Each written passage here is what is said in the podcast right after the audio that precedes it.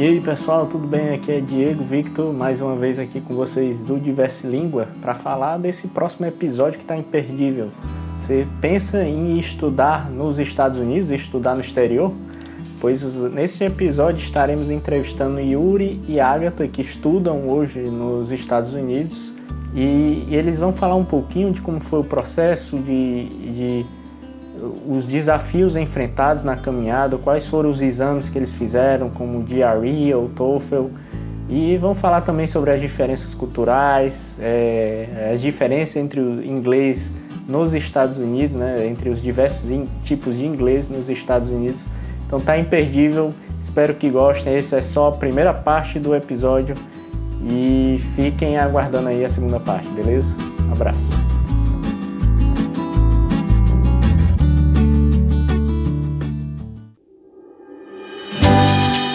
Começa agora mais um Diverse Língua, um podcast sobre o mundo dos idiomas, viagens e cultura.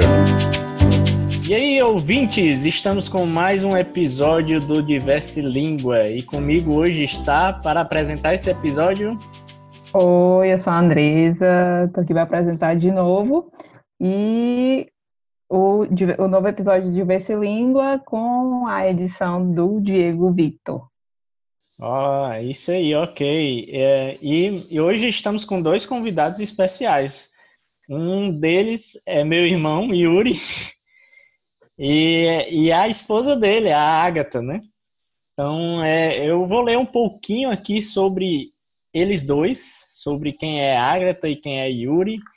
Então, Yuri, a Agatha, né? Vamos começar pela Agatha. Agatha tem bacharelado e mestrado em Oceanografia Física pela Universidade de São Paulo, atualmente doutoranda em Engenharia e Ciências Aplicadas da, na Univers, University of Massachusetts, Dartmouth. Dartmouth. Dartmouth. Dartmouth. Dartmouth. Essa foi a primeira Dartmouth. aula que a gente teve que ter aqui para falar, porque o nome dessa cidade, é, isso é curioso, né? Porque ah, eles uhum. pronunciam, quando tem mouth no final, eles pronunciam como myth. Então, é, a pronúncia, na verdade, é Dartmouth. Dartmouth. Dartmouth. Ok. É, Aí já chegou ensinando. É, mas foi engraçado, porque quando a gente chegou, a gente falava, né? A gente falava Dartmouth, alguma coisa assim, né? E ninguém entendia. Uhum. E aí a galera ficava meio com aquela cara assim, da onde que é? Ah, Dartmouth. Aí você, ah, é, então, isso aí. Esse lugar. É, eu acho que é, foi parecido com quando eu fui para os Estados Unidos a primeira vez, que o pessoal falava mobile e eu não entendia. Uhum. Que alguns locais não falam mobile, falam mobile. mobile. Aqui, por exemplo, tem até uma, uma operadora T-Mobile. T-Mobile, é. Isso, é. Inclusive é uma operadora de celular que a gente usa. Era a que eu usava. é, exatamente. Pois é, é então... Inclusive eu falava T-Mobile. Aí o Yuri ficava me corrigindo T-Mobile. e, e a, além disso, além disso, a Agatha é entusiasta por música, arte, ciências, política e história. Fluente em inglês e iniciante em francês. É, você queria falar mais alguma coisa, Agatha? Ou tá bem é, explicada é, isso? Assim, acho que tá bem resumido, assim, é, uhum. né? Se eu for ficar falando meus interesses, eu vou ficar o dia todo aqui falando, uhum. porque eu gosto de... Sou bem eclética, gosto bastante de coisa. Uhum. Mas acho que é, o principal é isso aí mesmo. Ok. E agora, Andresa, pode apresentar o Yuri?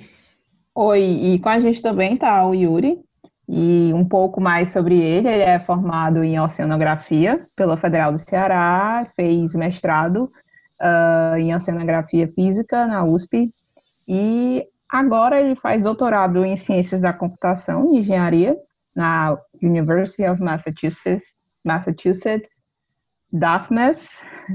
Nas horas vagas, ele gosta de tocar sanfona e ler sobre ciências políticas.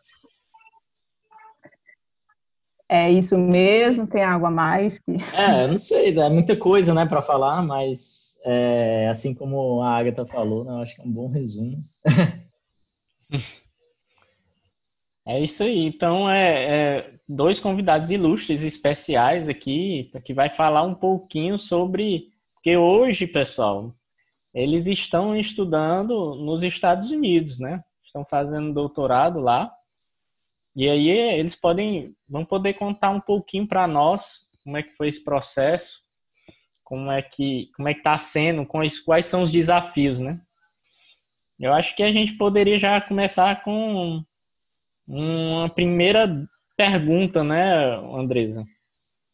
Sim, sim. É, já que a gente estava conversando sobre a vida e a rotina, então vocês poderiam falar um pouco como está sendo a experiência de estudar nos Estados Unidos?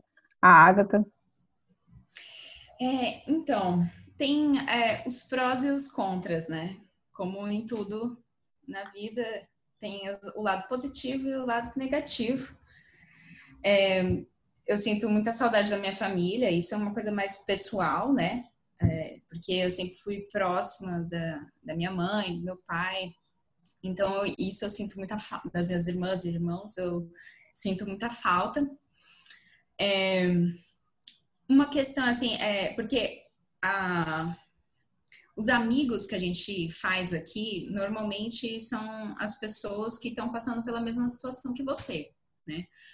Então, vão ser normalmente alunos internacionais, entendeu? Então, é...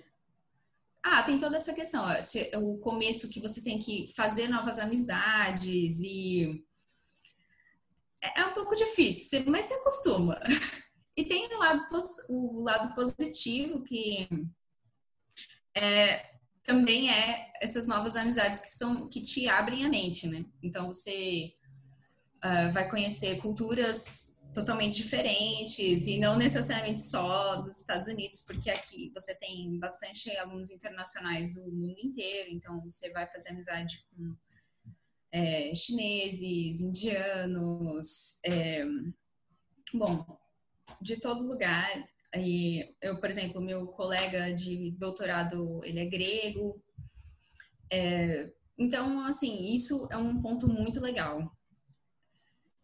E, bom, é, é, sei lá, tem várias coisas positivas e várias coisas negativas também que, assim, você vai percebendo e tal. E para e pra você, Yuri?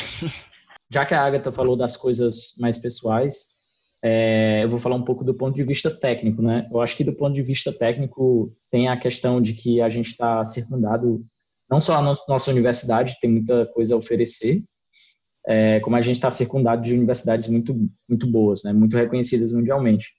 Então tem o MIT que é aqui perto, a Universidade de Harvard, né? E outras universidades uh, no, na nossa área tem o Instituto uh, Woods Hole e tem também a Universidade de Rhode Island, que é do estado vizinho.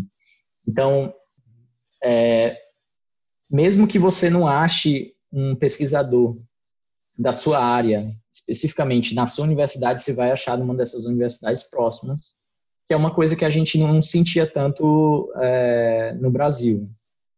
Uhum. E então assim tem essa essa interação com pessoas é, de universidades muito reconhecidas. Tem a questão de ter que é, o ritmo de trabalho é diferente, então você aprende um outro ritmo. A, a questão da cultura científica também, né, acadêmica, ela é diferente.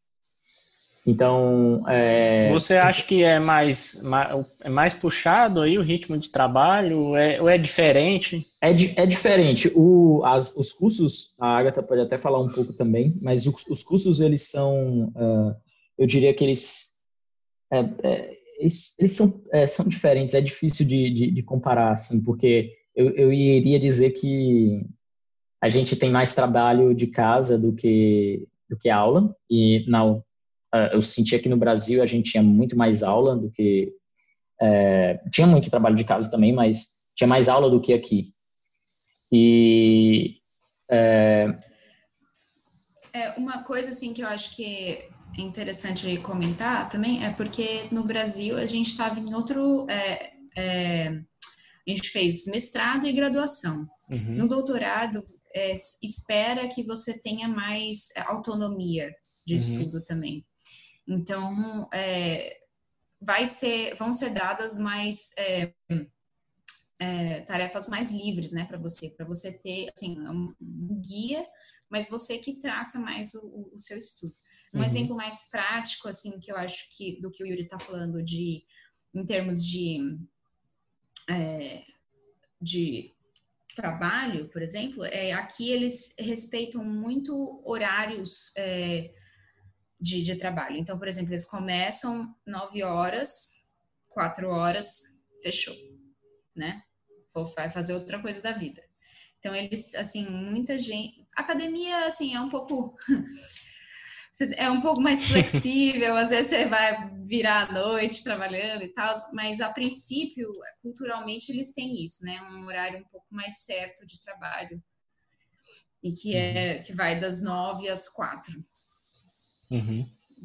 Mas assim, é, é, já que o Yuri tocou no assunto aí, é, é, assim, eu queria entender assim, já que vocês estão rodeados de universidades e tal, é, o quão é fácil você ter contato com esses outros pesquisadores de outras universidades? Se é fácil, se é difícil? O que é que você sente que tem um incentivo aí que talvez você não, a gente não percebe aqui no Brasil, né, nas universidades brasileiras. Eu fiz mestrado, né, fiz mestrado aqui no Ceará e eu, eu não percebia muito essa assim, a vontade de unir uma universidade, que eu estava na Universidade Federal, com a Universidade Estadual ou outras universidades próximas. Então, eu queria entender qual é a diferença, assim, nesse sentido. É, isso eu não. Eu, a diferença especificamente eu não, eu, não, eu ainda não descobri. Uhum. mas é, eu sinto que as universidades aqui interagem mais e que os professores em si, mesmo dentro de uma universidade, interagem mais do que do que no Brasil. Uhum. E é, outra coisa que eu eu percebia também no Brasil é que a gente tinha muito medo de interagir com professores de outros países quando a gente estava no Brasil, principalmente pela questão do inglês, a gente achava que, sei lá, não ia conseguir falar direito ou que a pessoa ia ser arrogante, talvez por ser, porque normalmente se você vai procurar um pesquisador de outro país é porque ele é referência naquilo. E, e aí a gente tinha esse esse receio. O que acontece aqui é que a maioria dessas pessoas são bem acessíveis e, e querem participar de, de projetos diversos. É, então, eu acho que é, é, tem, tem essa questão. Eu acho que, às vezes, eu é, não sei, às vezes eu acho que tem algumas, algumas, algumas brigas em algumas universidades. É claro que depende, depende do, do, do orientador, né? O meu o orientador que a gente teve de mestrado, ele ele interagia com outros professores, mas tem muitos professores que, que simplesmente não interagem, mesmo estando dentro da própria universidade. Né? Uhum. É, eu isso sinto no caso que do é Brasil. Aqui interagem mais. No caso do Brasil, tu tá falando. Isso, isso, isso, no caso do Brasil. Uhum. Aqui o meu professor, uh, o meu orientador aqui também interage muito com outros, outras pessoas de, outro, de outras universidades e é bem comum. Ah, tem uma coisa que eu acho que incentiva isso. Uhum. A questão, a própria questão da banca, ela é diferente aqui nos Estados Unidos. A sua banca de, uh, de doutorado, por exemplo, ela te acompanha ao longo do doutorado.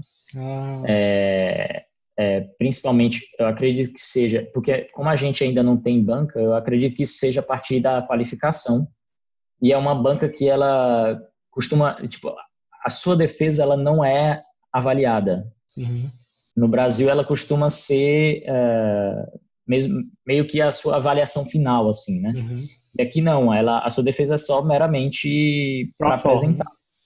Porque é só pro é, porque, eu, porque a avaliação é no processo.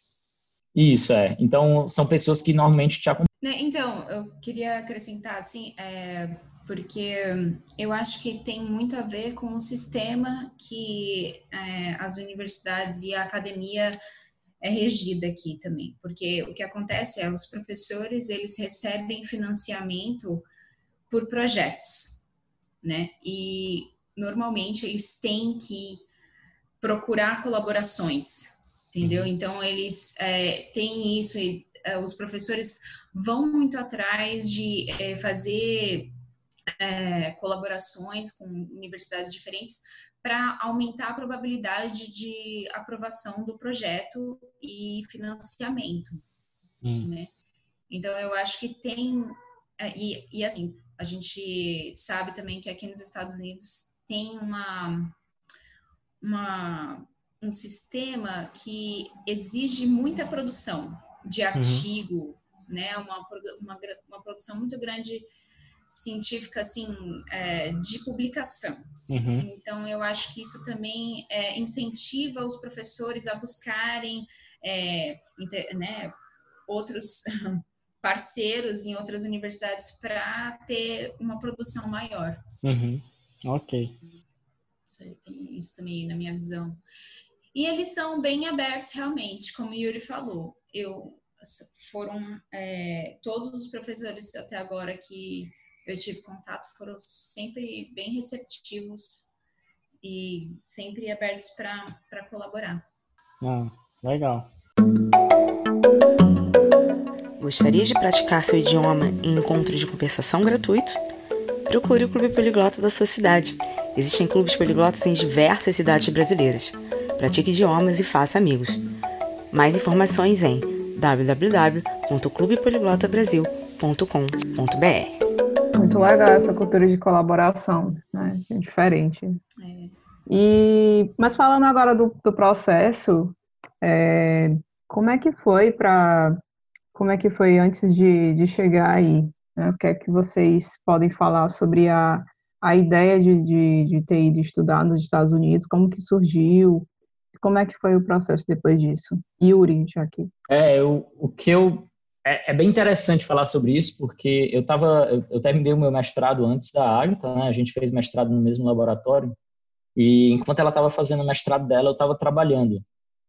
E eu curtia o que eu fazia no meu trabalho, mas depois de um tempo eu pensei, ah, eu, ah, eu tenho, eu não sei se eu quero trabalhar com isso durante toda a minha vida. Uhum. Então eu eu sentia saudade de trabalhar com ciência, de trabalhar na academia e comecei a pensar e olhar oportunidades de doutorado no mundo todo. Isso olhei no mundo todo mesmo, assim, não só na minha área como em outras áreas pensava em talvez fazer, porque eu estou fazendo aqui em computação, em engenharia e computação, mas na verdade o, o foco do meu trabalho é ainda em oceanografia. Então eu procurava doutorado no, mundo todo, mandei e-mail para professores diferentes. É, alguns professores nunca me responderam, outros professores é, é, me responderam dizendo que não tinham oportunidade, né? É, e procurava também trabalho, né? Também procurei trabalho em outros lugares do mundo. E eu vou te dizer que foi, foi difícil, assim, de ter respostas, porque eu, eu devo ter mandado para mais de 100 oportunidades no mundo todo, e, e poucas foram as que responderam. É, tiveram alguns testes que, na hora de fazer o teste, eu vi que não ia ser algo que ia rolar para mim mesmo. Mas eu fiz alguns testes e um lugar na Eslovênia chegou a, a ser uma coisa que poderia dar em uma contratação, né? Mas era trabalho. Mas daí eu decidi a fazer um doutorado mesmo, pensei em lugares do mundo, não queria nos Estados Unidos, para falar a verdade, porque eu eu estava querendo um lugar que fosse mais que a gente que eu pudesse ter uma, uma interação maior com culturas diferentes. E eu na minha cabeça eu achava que nos Estados Unidos eu não ia ter muito. até tô tendo muito mais do que eu esperava. E a Agatha também queria fazer doutorado, então ia dar um, um timing perfeito, assim, de o fim do mestrado dela, eu começar o, eu sair do meu emprego e começar um doutorado e ela começar o mestrado dela. Resumindo a história, é, a gente pensou em aplicar em universidades diferentes e tudo mais, mas o nosso nosso orientador de mestrado ele entrou em contato com um professor daqui da, da, da Universidade de Massachusetts, que é, que é o meu atual orientador, é, e falou sobre mim. Então, ele, ele criou essa ponte para gente, uhum. pelo menos para mim, né, nesse, nesse, caso. E ele também falou com outro professor daqui, para. É, é, na verdade, um professor daqui ele mandou um e-mail para o nosso orientador perguntando se ele tinha algum aluno para mandar para um determinado projeto e ele indicou a Agatha, né? Então, a gente teve. Essa, é, a gente entrou por uma indicação que eu acredito que seja o um modo mais, mais rápido, assim, de, de você conseguir. Uh, claro que teve todo o processo que a gente teve que fazer prova, entregar currículo, tem todas essas questões. Mas é, ter o aceite do professor é a, é, é a coisa crucial, assim, para você entrar num doutorado aqui. Esse aceite veio antes ou depois de vocês iniciarem o processo? Não, é, o processo é essencial para você vir, né? Então, assim, na verdade, o que o Yuri falou é um pouco da nossa história, assim, como foi para gente, mas é, para uh, ah, as pessoas em geral, em geral, né, que não necessariamente têm contatos é, efetivos, né, com algum professor de algum outro país, é assim, cada universidade tem um tipo diferente de processo, certo? Então, por exemplo, essa universidade que a gente está, o dinheiro para um aluno vem do projeto de um professor, né? Existem universidades como, por exemplo, a Brown, ou até mesmo o MIT, que a, o dinheiro vem do, da, da universidade, uhum. entendeu? Então, o que acontece? É, por exemplo, para você é, tentar uma posição no MIT ou na Brown, por exemplo, você, tá, você pode até estar tá em contato com, com algum professor, que, por exemplo, eu entrei em contato com um professor da Brown e falei, olha, eu tenho muito interesse em trabalhar com você. Aí ele falou, ah, legal, então você passa pelo processo seletivo, se você passar, você pode vir trabalhar comigo. Foi essa a resposta. E eu não, não teve nenhum, nenhum outro, tipo, ninguém é, fez a, ponte de comunicação com ele. Eu uhum. simplesmente mandei um e-mail falando e ele falou isso para mim. Beleza.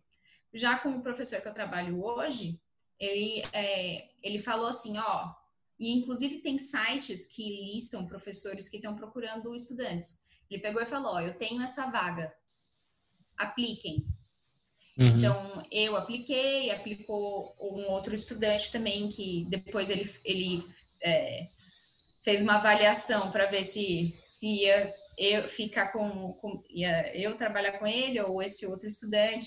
Então, ele que avalia, uhum. não é assim, eu passo pela, então eu faço a prova, né? Tem duas provas essenciais normalmente para que você precisa apresentar para a universidade que é o GRE, uhum. dependendo do, do seu, da, sua, da sua área, você vai ter que fazer um GRE específico.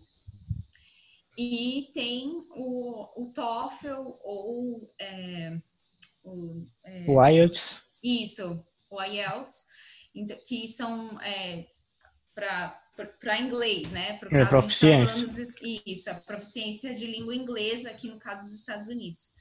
Então, são essas duas provas é, que você precisa apresentar a nota, e daí tem as cartas, você vai precisar de, pelo menos, depende da, da universidade novamente, mas pelo menos três cartas de recomendação de professores ou empresas que você trabalhou previamente, e você tem que fazer uma, uma, uma carta de apresentação sua, falar o porquê que você quer entrar naquela universidade, por que você quer fazer o doutorado e tal e daí tem a seleção na universidade, e daí, por exemplo, nesse meu caso, passou eu e mais um estudante, e daí o professor, ele selecionou que ele daria a bolsa, uhum. né? Porque a questão é, para você ter o visto para ficar aqui, você tem que, e, né, a questão é que você vai, no doutorado, você trabalha, né? É um trabalho. Então, eu recebo para desenvolver a minha pesquisa. Uhum né? Então, então é isso, assim, depende muito da universidade que você vai almejar, entendeu? Uhum. Cada uhum. lugar tem um sistema diferente.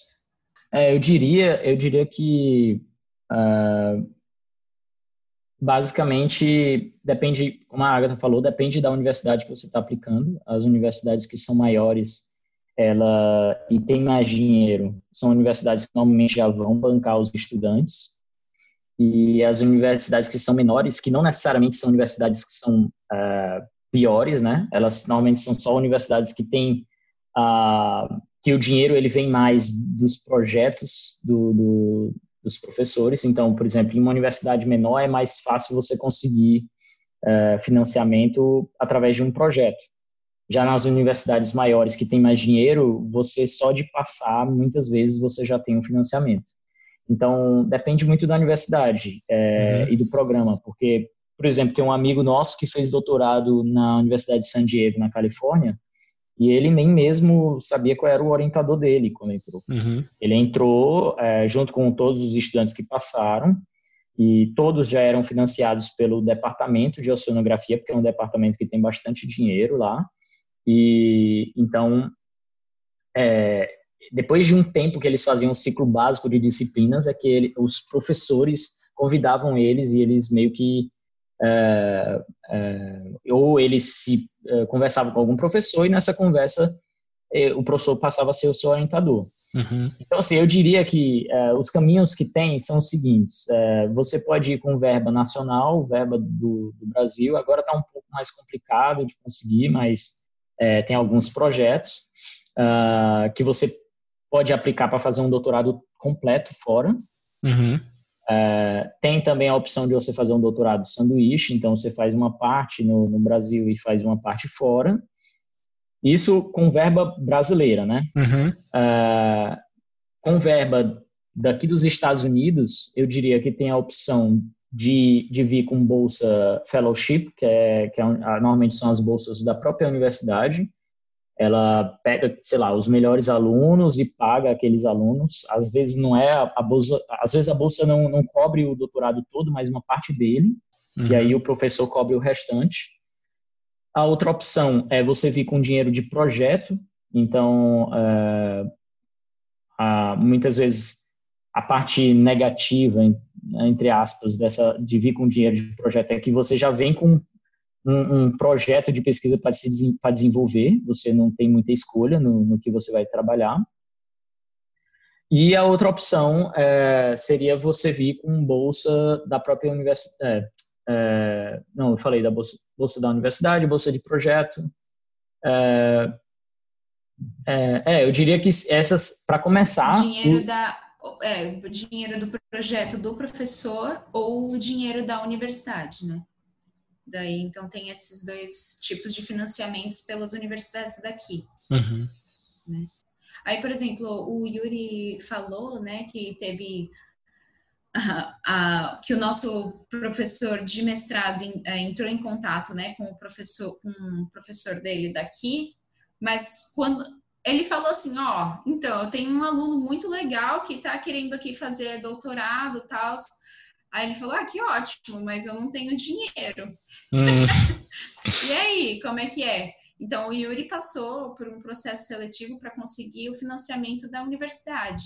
Uhum. Tem isso também, que é isso que ele, é isso que ele falou, que era o, o, o fellowship, uhum. né? Então, em, mas aí é um pouquinho mais complicado. Você precisa ter um GRE é, bem é, alto e um GPA, que é o, o GPA é um uma classificação que eles colocam. É o índice de rendimento de acadêmico. Né? Quatro. Desculpa. É o índice de rendimento acadêmico. Basicamente, é, é, você pode converter, você vai ter que converter a sua, as suas notas. É, e tem todo esse processo, né, que você vai ter que traduzir todos os seus, é, todos os seus históricos, seus diplomas, todas uhum. essas coisas. Mas o seu histórico, por exemplo, você, uh, você vai ter que informar para eles qual é a equivalência é, em GPA, porque o, dele, o GPA deles é da, o grading daqui é de A a F, né? E, e se você e aí tipo cada letra tem uma, uma pontuação e na, na, média final o máximo seria se você tirar A em tudo você fica com 4. Uhum. E então se você tem um GPA melhor, você tem um histórico, né? Você tem um histórico bom, você tem publicação, se você todas essas coisas contam, né? E uma coisa que é curioso de contar é que eles pedem, inclusive, histórico da graduação. Então, você pode já ter tido um mestrado, se você tiver, por exemplo, reprovações na graduação, isso às vezes leva em consideração. Uhum. Mas depende da universidade. Yuri, vocês tiveram algum tipo de ajuda para fazer esse processo?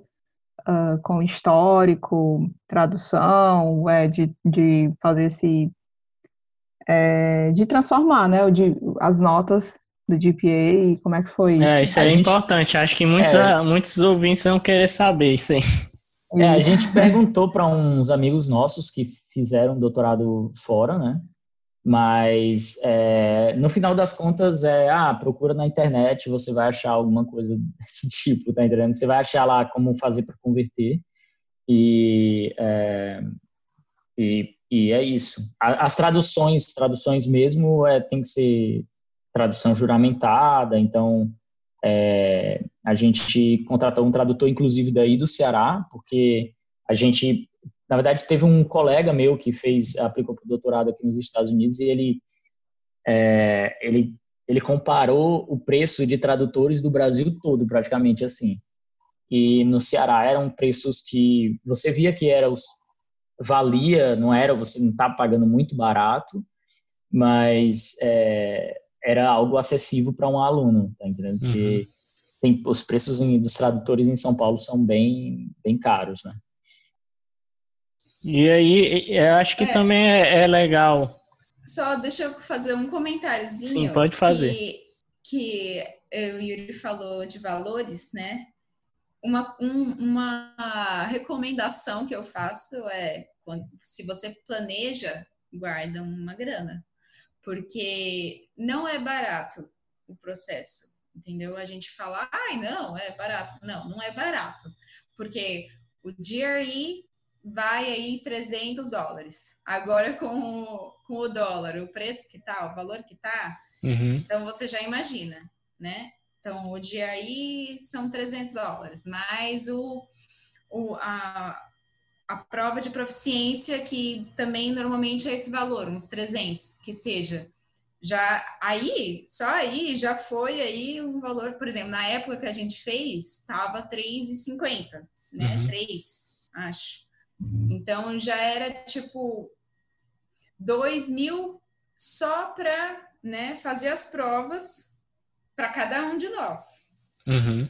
Aí você tem as taxas para você fazer o processo seletivo da universidade, que normalmente não é muito, mas é aí uns 100 dólares, né? Uhum. Dependendo de quantas universidades você quer tentar, Uhum. É uma coisa que você deve pensar também. Por exemplo, ah, eu quero tentar em cinco universidades. Uhum. São 500 dólares. entendeu? Então, é tudo uma questão assim, é dinheiro, uhum. entendeu? Tem que fazer uma programação. É, mas assim, é, fala um pouco como foi a preparação, já que a gente tocou no, no assunto dos exames. Eu acho que é uma coisa que nossos ouvintes vão querer saber é, como foi que foi a preparação para fazer essas provas, por exemplo, né? Porque no caso vocês tiveram que fazer o DRE e uma prova de proficiência. Qual foi a prova de proficiência é, que vocês uma, fizeram? A primeira e... coisa eu acho que eu, seria bom eu falar é Pode dizer. Acho que a, a, primeira coisa que eu poderia falar é o que é o DRE, né? Uhum. Uh, o DRE ele é o teste que você faz, como se fosse um vestibular para pós-graduação daqui. Uhum. E é, ele tem o, o, teste básico e os específicos. A maioria dos doutorados, eles é, aceitam só o teste básico, que é o teste é um teste de matemática básica e inglês. É, mas tem também os testes específicos. Alguns alguns doutorados eles vão vão aceitar, vão aceitar só o teste específico. Essa prova ela parece uma coisa fácil quando você ouve ah, matemática básica em inglês mas ela é, eu acho que essa é uma das provas mais difíceis que eu já fiz, sendo bem sincero, porque você não tem tempo para responder as questões e elas, uh, você tem, tipo, acho que é um pouco mais de um minuto para cada questão e, e as questões elas são cheias de pegadinha, então é muito fácil você errar, é, é, é bem complicado. E a parte de inglês é mais escabrosa mesmo, porque é um inglês que ninguém sabe, mas se você botar um nativo para falar, para responder essa, essa prova de inglês, ele vai ter dificuldades.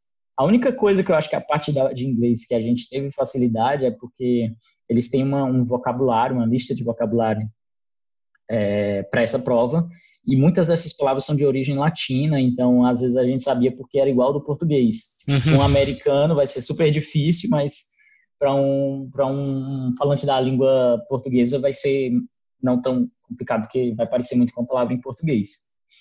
Mas é, daí a questão da preparação, a gente fez um. Uh, uh, para o GRE, a gente fez um. A gente deu prioridade para o GRE.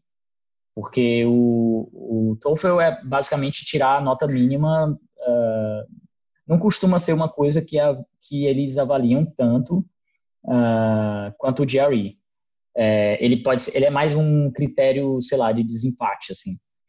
Uh, daí que o, o GRE, ele, a gente deu prioridade, a gente fez um curso online, uh, era o mais barato que a gente achava, que dava para a gente pagar, é um curso indiano, uh, se chama Galvanize. Eles têm, inclusive, aplicativos gratuitos muito bons, que dá para ir usando, mas as aulas um, deixou um pouco a desejar. Eu gostei mais da parte de teste mesmo. Eles têm eles têm uh, os mock tests deles e esses simulados eles são muito são muito bons. Eles revisam inclusive a parte da redação, que é uma, da, uma das partes mais difíceis do inglês uh, dessa prova.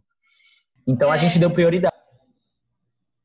É, não, desculpa, eu te cortei. Mas é, o que eu ia falar justamente, que assim, o que aconteceu foi, é, a gente se preparou em dois meses. Uhum. A gente decidiu, viu que tinha possibilidade, já era o período que ia abrir, entendeu? E daí a gente teve que fazer super rápido o processo. Então a uhum. gente teve dois meses para estudar. E daí então a gente falou, assim, tem como você estudar sozinho? Tem, uhum. tem, mas uh, esses é, testes, esses mock tests que o Yuri está falando, que são é, simulados, né? Eles são muito importantes. Eu acho que uhum. a, a, uhum. coisa mais importante, para assim, a super dica para você estudar GRE é fazer esses mock tests no tempo. Porque uhum. o seu maior inimigo vai ser o tempo. Então você tem que fazer o negócio. É que nem vestibular, né? Ai, uhum. meu Deus. Aí, e no tanto que até hoje em dia eles até estão com uma.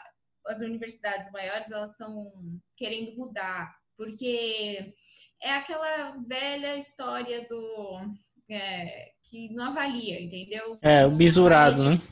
É, então as universidades estão começando a mudar a mentalidade. É porque em alguns casos você ainda, né, quando tem a avaliação específica, eles ainda não conseguiram achar um jeito de avaliar uhum. é, especificamente. Mas o, os juries gerais, eles estão sendo substituídos por avaliação Mas, de currículo. É, na, uhum. é, na verdade, isso, avaliação de currículo. Então, algumas universidades, inclusive a Ivy League, né, por exemplo, a Brown, é, a maioria dos cursos é, já não usam mais o GRE, Uh, então, outras universidades estão seguindo a mesma coisa, é, para quando for aplicar para doutorado, não, não precisar fazer mais é, o GRE, né? Mas muitas universidades ainda aceitam e aí, se você quer aplicar, sei lá, para nos próximos um, dois anos, eu acho que ainda você ainda vai precisar, talvez. Uhum. E, mas, é, mas é, assim, já que vocês falaram aí da preparação e tal, é quanto, quantas horas de estudo mais ou menos vocês estudavam na época? Já que foi só dois meses assim de preparação, vocês têm ideia assim?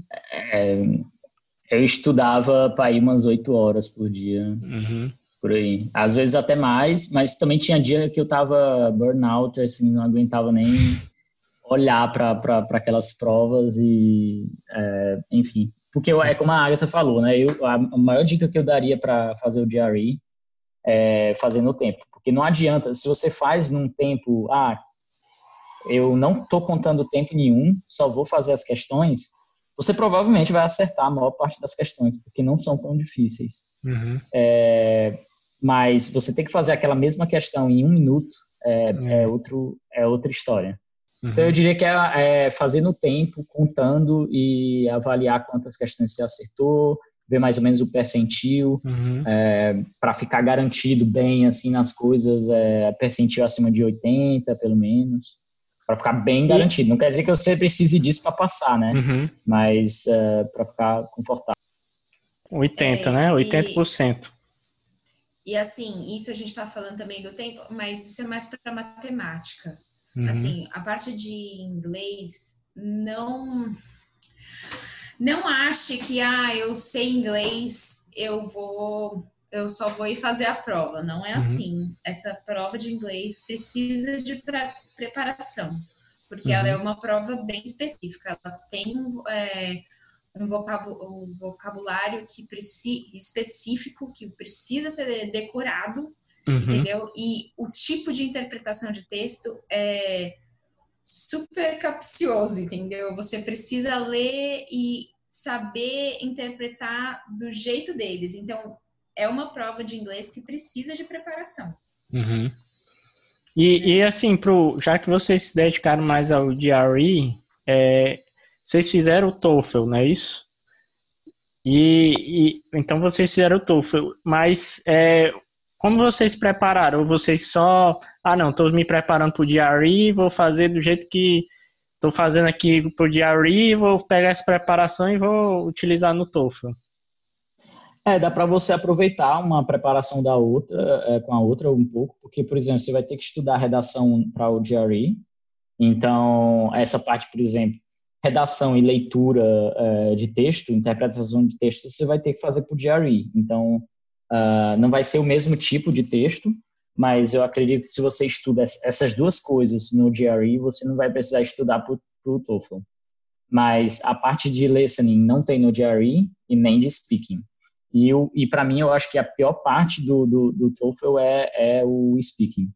Porque uh, o que é que acontece, né? Ele, ele, o, o, o TOEFL ele é dividido em duas partes. E na segunda parte, é, que é logo depois da, da, da, pausa, é que você vai fazer o, o speaking. E o speaking é todo mundo falando ao mesmo tempo, do teu lado, à tua frente, em momentos diferentes da, do, do problema é, todo mundo falando com o computador, né? E isso confunde muito, cara. É, você fica, você pode até saber inglês na hora, você vai falar tudo embolado e você tem um tempo curto para falar aquilo. É, então, eu, eu diria assim que se concentra nessas duas coisas, que é o, o, o listening e o speaking. Eu diria, na verdade, estuda para o GRE, e, e, o que, se você não tiver tempo para estudar para o TOEFL, estuda só, pro, só o speaking e o, e o listening. Uhum. É, eu acho que depende um pouco também do seu background, né? Então, é, por exemplo, para mim o listening é muito mais fácil. É, eu, então, eu tenho mais facilidade no listening, eu precisava mais de gramática, por exemplo, então eu precisava fazer mais redação também. E, e assim, no nosso caso, como a gente só teve dois meses, a gente focou no GRE. Eu diria que, no meu caso, é, eu estava terminando o mestrado nesse, nesse período. Eu tive que dividir um pouquinho o meu tempo. É, em média, eu diria assim que eu não estudei oito horas que nem o Yuri, eu estudei, sei lá, eu diria umas cinco. Uhum. É, é, umas cinco em média por dia, vai. É. Uhum. E assim, quando chegou uma semana antes do, do TOEFL, eu foquei no TOEFL.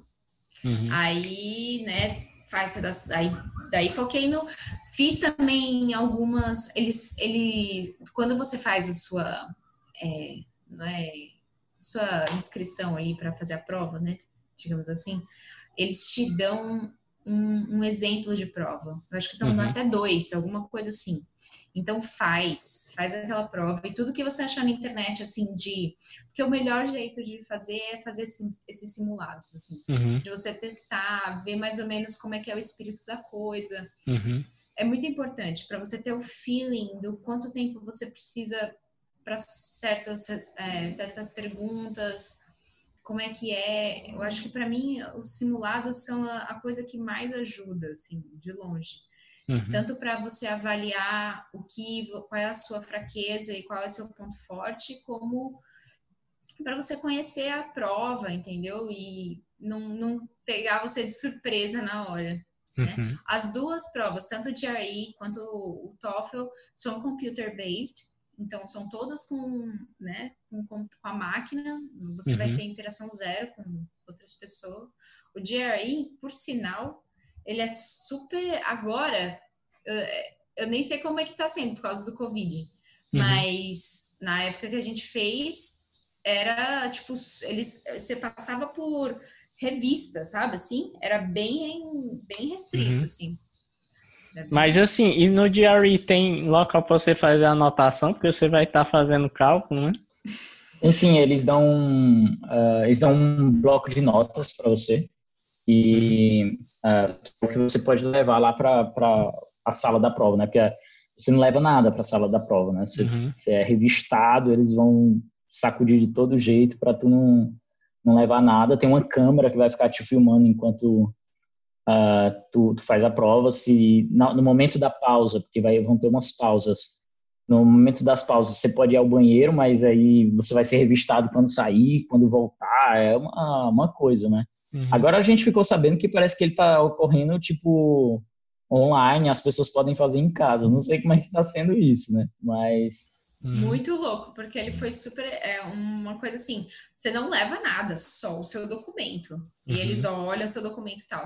E para entrar é, lá. Você não pode levar nem celular. Né? Imagina, é, não. Celular. É, isso é a pior parte, né? Você sai de lá e tipo, o que é que você. Aí, parece que tem um canto para deixar o celular lá, não tem? Você não pode entrar para a sala da prova, tem, mas eu acho isso, que. Isso, tem um armário. Mas, o, mas dentro do armário, seu celular tem que estar desligado também. Porque se uhum. tocar. Uhum. Mas, e daí, assim, tem uma. No, no GRE, na parte da matemática, ele tem uma calculadorazinha no computador que, que abre, assim, que dá para você usar. Mas você não pode levar nada, não pode levar lápis, não pode levar papel. Tudo ele, eles te dão lápis, papel e boa sorte. Uhum. Mas é isso, assim. É, legal, interessante. No TOEFL também. No TOEFL também você não pode levar nada. E uhum. normalmente é uma sala maior. O GRE, por exemplo, é, são pouquíssimas pessoas e é bem, é, tipo, é uma cabinezinha, sabe? Uhum. No TOEFL, quando eu fiz, era uma sala numa universidade, aquelas salas gigantes de universidade, assim, daí enche um monte de gente. E uhum. não tem cabinezinha, não, é tipo só passado. Interessante saber como é que são realizados os exames, né? Tá querendo ouvir o restinho da conversa? Pois se liga aí que continua no próximo episódio.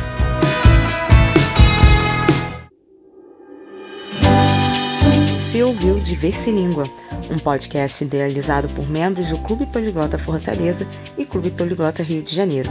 Siga-nos nas redes sociais, procure por Diverse Língua no Instagram e no Twitter. Para contato, diverselingua.gmail.com